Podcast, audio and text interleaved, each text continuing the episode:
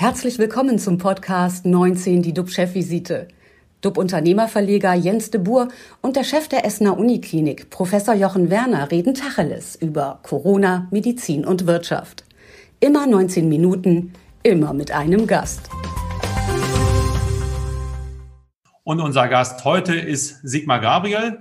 Er war Vizekanzler und Bundesminister für Äußeres, Äußeres, Wirtschaft, Umwelt sowie Ministerpräsident in Niedersachsen.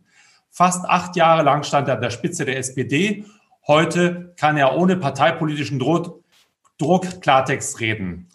Sigmar Gabriel ist unter anderem Aufsichtsrat bei der Deutschen Bank und Chef der Atlantikbrücke. Er setzt sich für engere deutsch-amerikanische Beziehungen ein. Sigmar Gabriel sagt, Europa muss sich zusammenraufen, sonst spielt der Kontinent gegenüber China und den USA bald keine Rolle mehr. Guten Morgen, Sigmar Gabriel. Guten Morgen. Bevor wir mit Ihnen über Wege aus dem Lockdown sprechen und über die amerikanischen, deutsch-amerikanischen Beziehungen unter Joe Biden, zurück zu Jochen Werner. Wo stehen wir heute bei den RKI-Zahlen und was beschäftigt dich heute besonders? Ja, es ist Tag 107 des deutschen Lockdowns. RKI meldet 3856 neue Infektionen. Im Vergleich zu vor einer Woche sind das 480 mehr Infektionen, also eine leichte Zunahme. 528 Todesfälle wurden gemeldet. Aber da wissen wir eben auch, dass die zwei bis drei Wochen zurückliegen. Wie sieht's in Essen aus? Wir versorgen an der Universitätsmedizin 97 Patienten stationär wegen der Covid-Erkrankung in äh, auch zudem 24 Intensivbetten. Leider sind gestern wiederum drei äh, dieser Patienten bei uns verstorben. Ähm, wo wir alle drauf blicken, ist die Sieben-Tages-Inzidenz. Die liegt heute bei 59. Und wenn wir dann den neuen Richtwert von 35 vor Augen haben, dann bedeutet das, dass wir noch um 24 Neuinfektionen bundesweit sinken müssen. Ja, und was mich aktuell beschäftigt, das sind zwei Nachrichten aus Österreich. Das eine betrifft die südafrikanische Variante des Virus und äh, das andere sind die Selbsttestungen. So gibt es zum einen eine Häufung von über 300 Corona-Fällen mit dieser südafrikanischen Variante die als gefährlicher angesehen wird im Vergleich zur Variante aus äh, Großbritannien, auch weil man denkt, zumindest für einen Impfstoff, dass die Wirksamkeit nicht so gegeben ist. Es gibt eine Reihe weiterer Verdachtsfälle. Ähm, das ist schon ein relevantes Thema, das uns beschäftigen muss. Das andere, die zweite Nachricht, betrifft die Corona-Selbsttestung.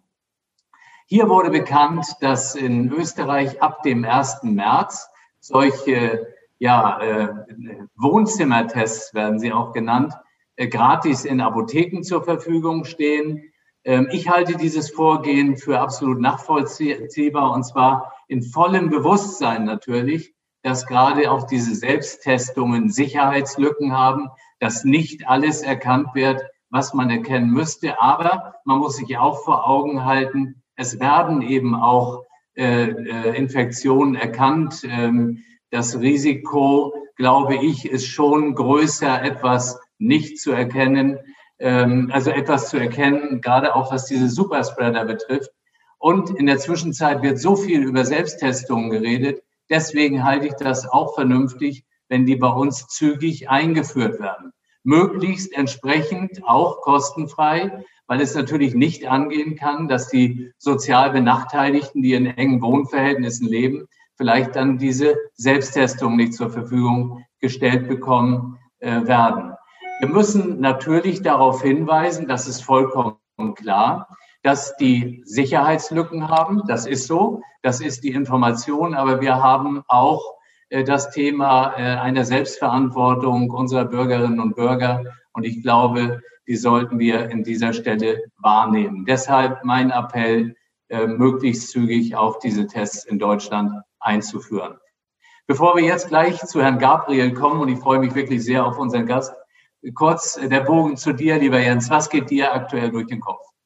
Ja, mich beschäftigt weiter die Frage, wie die Wirtschaft aus dem Lockdown kommt. Wir bekommen hier täglich Zuschriften und Anrufe zu dem Thema. Einige Unternehmer versuchen etwas, sie wollen die Pleite nicht hinnehmen, einfach etwas online zu machen. Das geht eben nicht für alle Unternehmer. Und wir hatten ja am Samstag Rainer Schaller von McFit äh, in der Sendung, der ja dann versucht hat, Outdoor-Fitness anzubieten. Das hat äh, in manchen Städten für ein paar Minuten funktioniert. Er hat alles eigentlich gemacht, Hygienekonzept, er hat Sicherheitssysteme eingeführt, hatte dafür ein Gutachten. Naja, und die Behörden sind dann sofort gekommen und haben dann einige äh, seiner Fitnessstudios sofort wieder geschlossen. Hier wird Kreativität, wie ich finde, im Keim erstickt. Bemerkenswert finde ich die Aussage vom CDU-Vorsitzenden Armin Laschet, Armin Laschet, der NRW-Ministerpräsident sagte bei einem Neujahrsempfang, populär sei immer noch die Haltung, alles verbieten, streng sein, die Bürger behandeln wie unmündige Kinder. Was können jetzt also Unternehmer tun, wenn man äh, ihnen immer neue Steine in den Weg legt? Und äh, vielleicht hat ja der frühere Bundeswirtschaftsminister darauf eine Antwort. Äh, Sigmar Gabriel, nochmals herzlich willkommen. Herr Gabriel, Aktuell werden immer neue Inzidenzwerte ins Spiel gebracht, um zu verhindern, dass das Leben wieder stattfindet. Werden hier unternehmerische Kreativität und Innovationskraft abgewürgt? Muss es nicht irgendwie etwas wie eine Soft Openings geben für Fitnessstudios oder Kinos? So jetzt einfach immer weiterzumachen, kann doch keine Lösung sein. Erstmal vielen Dank für die Einladung. Aber es ist natürlich auch keine Lösung, immer so zu tun, als ob sich irgendjemand was Böses ausdenkt, um Unternehmer zu ärgern.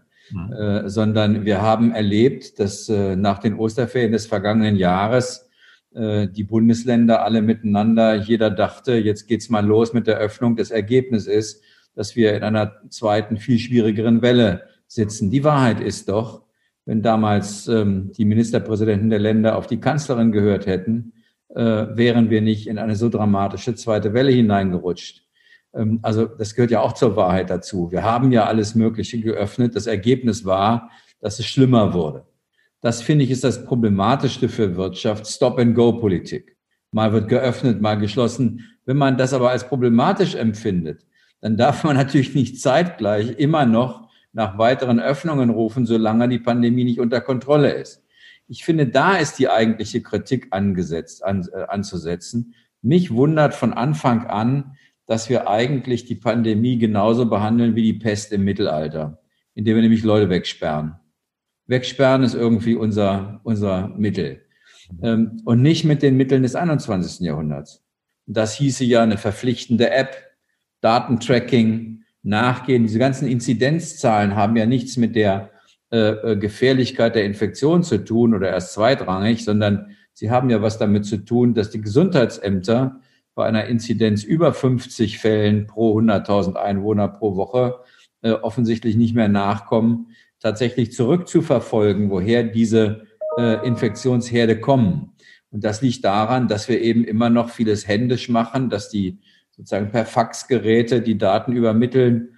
Äh, und das habe ich von Anfang an nicht verstanden, warum wir nicht die Instrumente des 21. Jahrhunderts nutzen. Und das ist Digitalisierung, Artificial Intelligence, da muss man nicht sagen, ja, China sei eine Diktatur, deswegen geht das da. Südkorea und Japan sind keine Diktaturen. Und dort äh, ist das wesentlich besser eingesetzt worden als bei uns.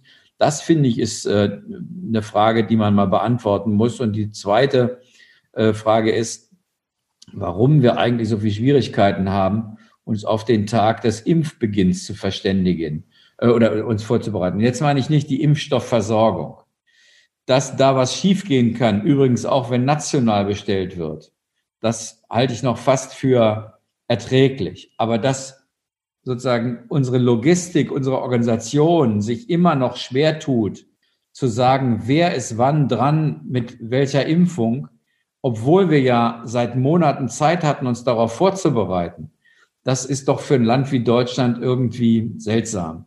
Äh, es war ja klar, es gibt einen Tag, an dem gibt es einen Impfstoff. Und auf den Tag, finde ich, hätte man sich vorbereiten können. Von der Bundeswehr bis hin zur Frage, wie schützen wir Schulen und Altenheim. Das alles ist unterblieben.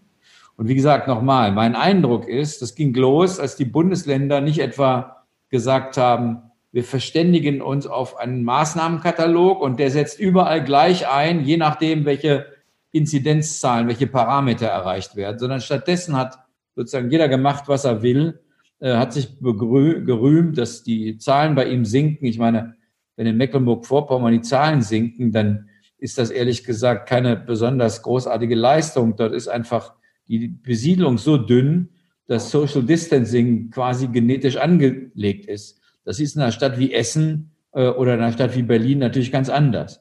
Und da finde ich, da sind große Fehler gemacht worden. Und leider, muss man ja fast sagen, hat die Kanzlerin mit ihren Warnungen recht behalten. Müssen wir dann aber, wir schauen immer auf diese Zahlen, die werden runtergeführt. Und wenn man dann mal sieht, wie die Gesundheitsämter arbeiten, äh, wenn man überhaupt mal anrufen will und sagen möchte, okay, ich habe die und die getroffen, man kommt ja gar nicht durch. Äh, und auch die Nachverfolgung ist doch, wenn man mal in die Praxis reingeht, ein Witz. Wie kann man sich auf so ein System verlassen? Und wer ist dafür denn schuldig? Oder wer muss dann sagen, ich habe es verbockt? Das ist ja unüblich geworden, dass Minister öffentlich erklären, dass sie es verbockt haben, sondern da werden ja Formulierungen gewählt wie wir hätten oder Entschuldigung oder es ist uns aus der Hand äh, geglitten. Äh, das war offensichtlich früher sagen wir mal, klarer, dass wenn irgendwas richtig schief geht, dass dann auch eine politische Verantwortlichkeit zugeordnet wird. Ähm, ich glaube, dass das Kernproblem ist, dass wir, wie gesagt, die Mittel der, der, der, der, der Digitalisierung und der Datenkommunikation nicht genutzt haben. Einmal das Telefon ausmachen. Ja, die Kanzlerin ist dran. Ja, wahrscheinlich eher Herr Spahn, nachdem er das gehört hat. Eben. Äh, also ähm, ich, ich glaube einfach, dass wenn man, wenn man über Datenschutz diskutiert, wenn man mal ins Verhältnis setzt, was hätten wir sozusagen an Schwierigkeiten bekommen, wenn wir Datenschutzregeln angepasst hätten? Und was haben wir jetzt für Schwierigkeiten, indem wir permanent sozusagen große Teile der Wirtschaft lahmlegen? Da würde ich sagen, wäre der, der damalige Eingriff in den Datenschutz der geringere gewesen. Und daran hat sich bis heute nichts geändert. Im Kern ist doch die Corona-App gescheitert. Hm. Die ist nicht verpflichtend. Sie gibt keine Auskunft über die Frage, nicht verlässlich Auskunft über die Frage, woher kommen die, wenn sich denn welche haben eintragen lassen, äh, die hier als mögliche Infektionsherde gelten. Und das finde ich ehrlich gesagt äh, schwer zu erklären, äh, warum ein Land wie Deutschland sich damit so schwer getan hat. Jochen? Herr Gabriel, ich muss äh, einfach nochmal in die Vergangenheit fragen. Ich meine, es gibt kaum jemanden, der mehr Erfahrung und auch mehr Einblick gehabt hat als Sie in die unterschiedlichsten Bereiche. Und es geht eben genau um das Thema Digitalisierung das Sie ja auch angesprochen haben. Wir haben in Deutschland das ja seit vielen Jahren immer wieder aufgebracht gehabt. Es gab immer wieder neue Versprechungen, wann welche äh, Breitbandversorgung äh, in Aussicht gestellt wird und, und, und. Warum ist es so schwierig gewesen? Was, was war denn am Schluss, äh, ich sag mal, die Ursache, warum immer wieder davon abgerückt wurde? Jetzt auch aus der Sicht von heute. Was, was kann man für die Zukunft lernen? Sie müssen äh, in diesem Bereich auch in die Ausstattung der öffentlichen Infrastruktur wesentlich mehr Geld investieren. Und das ist in den letzten Jahren, wie wir merken, unzureichend passiert. Äh, wir sind ja froh und glücklich, wenn wir Schulen vorfinden, die einigermaßen gut angebunden sind. Ich glaube, an die Gesundheitsämter haben im Zweifel die Leute als letztes gedacht. Äh, das, da sind wir, ein, sind wir in der gesamten Bandbreite, haben wir einen großen Nachholbedarf. Äh, aber solange sie bestimmte Regulierungen aufrechterhalten, die das Nachverfolgen zum Beispiel solcher Daten aus Gründen des Schutzes der Privatsphäre verbieten, dann, solange lohnt sich natürlich auch die Investition in die Infrastruktur nicht. Und da finde ich, hätten wir am Anfang eine sorgfältige Debatte ruhig führen können. Ich glaube, es hätte viel Verständnis in der Bevölkerung dafür gegeben. Jedenfalls, wenn man gegenüberstellt, welche Schäden durch ähm, diese, ähm, sagen wir, diesen, diesen Stop-and-Go-Lockdown äh, wir jetzt haben. Jetzt sind wir in einer Situation, wo wir gar nicht anders können, als den Versuch zu unternehmen, eben durch Schritt für Schritt, Schritt für Schritt Rückkehr und gleichzeitig deutliches Hochfahren von Impfen die Pandemie zu begrenzen. Übrigens, ich gehöre zu denen, die es richtig gefunden haben, äh, die Beschaffung über Europa zu organisieren. Äh, ich mag mir gar nicht vorstellen, was los wäre, wenn die reichen europäischen Staaten jetzt den Impfstoff hätten und die anderen nicht die Folgen wären äh, entsetzlich gewesen. Das hat äh, zur Konsequenz, dass wir erleben, dass natürlich die Bürokratie in Brüssel nicht die schnellste ist. Aber man muss ja auch sagen, die Nationalstaaten haben ja offensichtlich auch nicht eingegriffen. Denn sie sind ja durchaus informiert gewesen, wie viel bestellt wurde.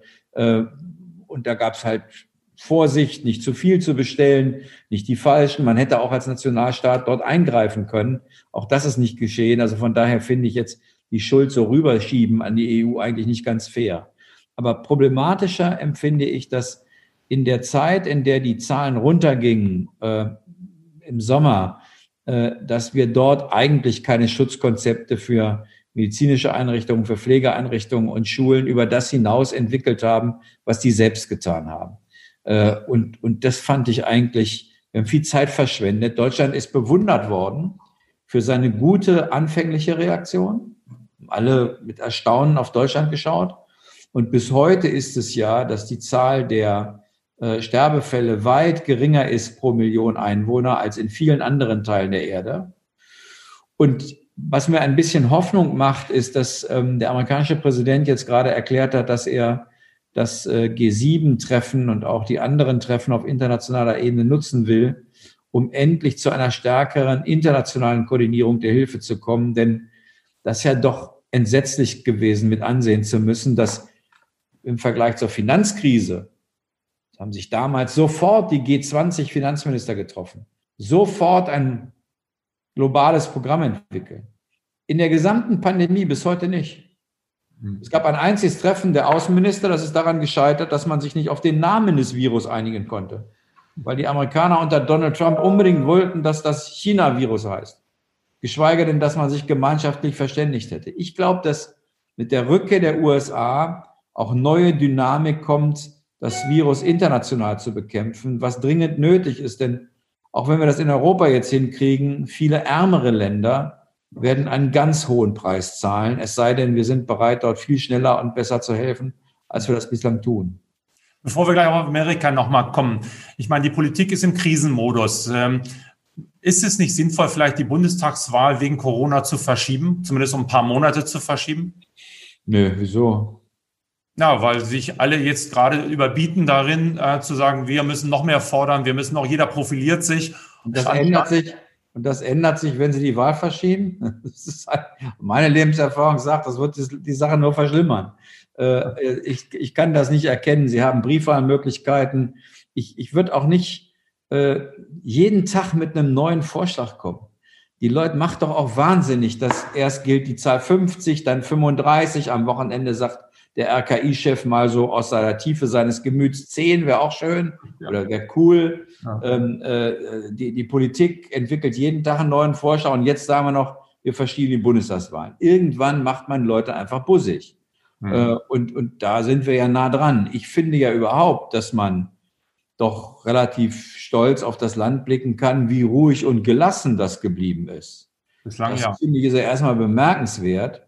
Äh, hat übrigens was, wir sind ja hier an einer Klinik auch, hat übrigens was mit der Leistungsfähigkeit des deutschen Gesundheitswesens zu tun. Ich habe mich ja selber so viel ähm, sozusagen äh, preisgeben privater Daten mache ich jetzt mal, weil wir bei der Uniklinik Essen sind, zweimal in die Hände der Uniklinik Essen begeben in den letzten äh, 18 Monaten mit hoffentlich hinreichendem Erfolg.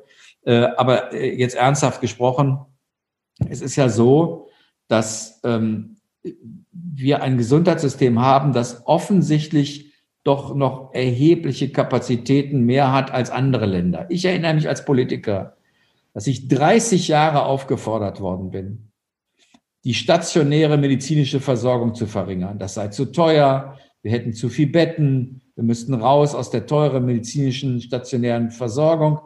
Ehrlich gesagt bin ich froh, dass wir auf diese Debatten nicht in dem Maße eingegangen sind, wie das viele erwartet haben. Heute profitieren wir von einem Gesundheitssystem, das vor zehn Jahren als noch viel zu teuer bezeichnet wurde. Mhm. Also manchmal ist es auch ganz gut, wenn man nicht jedem Modetrend folgt. Äh, wir haben einen neuen Präsidenten in Amerika.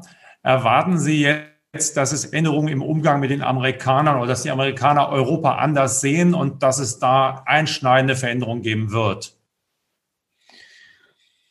Also das ist ein langes Thema. Ähm, das Wichtigste ist erstmal, dass wir einen Präsidenten haben, der wieder interessiert ist an internationaler Zusammenarbeit.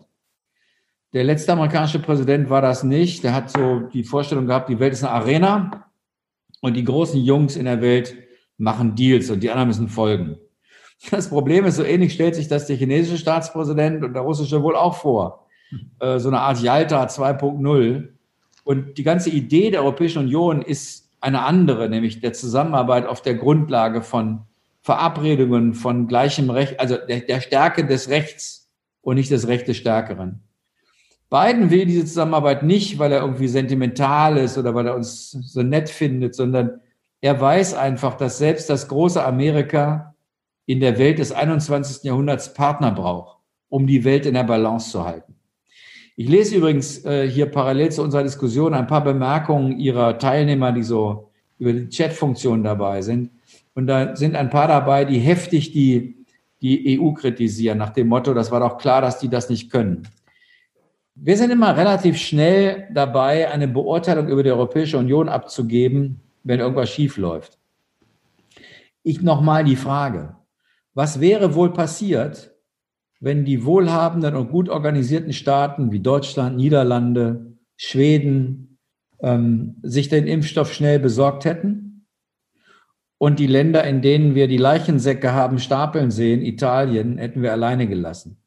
Wir waren schon mal so weit, dass selbst Deutschland die Grenzen geschlossen hat für medizinische Hilfsgüter nach Italien, als da in Bergamo die Leute schon umfielen wie die Fliegen. Das hätten uns die Italiener 100 Jahre nicht vergessen. Hier steht mehr auf dem Spiel als ein paar Wochen längere Wartezeit auf den Impfstoff. Hier steht auf dem Spiel, ob in Europa wir arm gegen reich ausspielen. Übrigens, ob wir das Gleiche danach in der Welt machen. Ich bin auch nicht zufrieden mit dem, was die Brüsseler geleistet haben. Aber ich weiß, dass der andere Weg, wir vier Reichen machen das mal und dann gucken wir mal, was hinterher mit den ärmeren Ländern wie Portugal, Griechenland, Italien, Slowakei, Polen, äh, was mit denen passiert, das hätte auch das Ende der Europäischen Union bedeuten können. Und deswegen bin ich ein bisschen zurückhaltend. Das ist ja in Deutschland ein, ein Lieblingssport. Wenn was gut läuft, dann ist es immer die nationale Regierung. Wenn was schief läuft, ist es immer Brüssel. In Brüssel saßen die ganzen Gesundheitsminister der Mitgliedstaaten zusammen. Jeder hätte die Chance gehabt, einzugreifen, als zu wenig bestellt wurde, als man sozusagen in der Risikoabwägung, na, wird aus dieser Forschung, wird da wirklich ein Impfstoff drauf oder raus oder wollen wir lieber nicht was anderes bestellen? Alle hätten damit eingreifen können. Jetzt soll niemand so tun, als sei er nicht mitverantwortlich gewesen.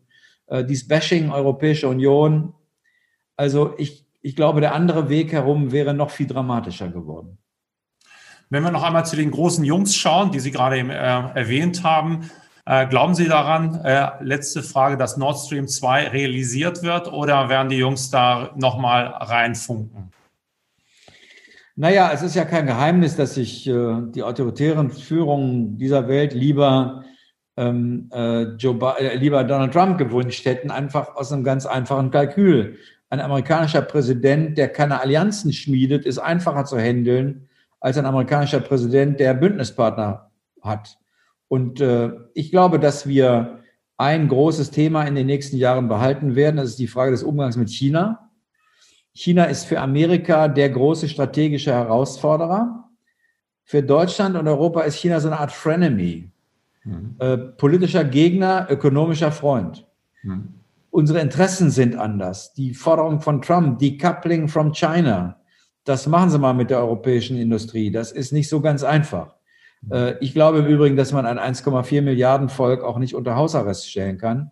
Aber jedenfalls wird man versuchen müssen, zwischen den demokratischen Industriestaaten, Europa, USA, Südkorea, Japan, Australien, eine gemeinsame Haltung zu China zu entwickeln. Das ist vermutlich die größte Herausforderung. Mhm. Wir werden viele Dinge, die mit beiden einfacher werden. Äh, wir werden uns verständigen in der Klimapolitik. Wir werden hoffentlich sehen, dass wir eine Rückkehr zum Iran-Abkommen haben. Biden hat einen, einen wirklich der besten Diplomaten ernannt äh, als, als Special Advisor für die Iran-Verhandlungen. Das macht viel Mut. Er hat Kerry als den Verantwortlichen für Klimaschutz. Das ist vielleicht der größte Unterschied zwischen Biden und Obama. Obama war ein Einzelspieler. Biden hat ein sehr starkes Team. Das mhm. braucht er auch, weil er selbst als Präsident vermutlich sehr viel Kraft für, sein, für die Innenpolitik braucht, sodass er starke Vertreter der Amerikaner braucht, die sozusagen in der Außenpolitik präsent sein. Und wir werden, glaube ich, erleben, dass der amerikanische Präsident sehr, sehr gebunden ist in der Innenpolitik, denn das Land ist tief gespalten und äh, wird sich auch so schnell nicht einlassen. Nochmal, ähm, wird Nord Stream 2 dann realisiert oder nicht? Das haben Sie noch nicht beantwortet. Naja, es gab drei Pipelines bislang, die alle dreimal von amerikanischen Sanktionen belegt wurden. 1962 das Erdgasröhrengeschäft, 1980 das Mannesmann-Röhrengeschäft und jetzt Nord Stream. Äh, die früheren Sanktionen sind immer irgendwann aufgehoben worden. Zum Beispiel hat Ronald Reagan, der war mal der Führer gegen den Kommunismus, der hat in Moskau das Zentrum, das Reich des Bösen gesehen. Der hat 1980 die Sanktionen gegen das Mannesmann-Röhrengeschäft, das war sozusagen ein ähnliches Erdgasröhrengeschäft wie heute ähm, äh, die Pipeline, Nord Stream 2, hat er das, die Sanktionen aufgehoben. Warum? Weil er gesagt hat, ich habe mit Deutschland so viel gemeinsame Interessen, ich will nicht, dass wegen einer einzelnen, eines einzelnen Projektes alles beschädigt wird. Ich glaube, wir werden erleben, dass die Amerikaner und die Europäer und auch die Deutschen sozusagen die Anzahl der gemeinsamen Projekte gerade in der Energiepolitik vergrößern werden. Und dann wird das einzelne Projekt Nord Stream wird nie den Beifall der Amerikaner finden, aber es wird nicht diese Bedeutung erhalten, die es zurzeit in der Debatte hat. Ich glaube, beide Seiten werden ein paar kluge Vorschläge entwickeln, wie man diesen Streitpunkt erledigen kann, auch indem man neue Felder in der Zusammenarbeit eröffnet.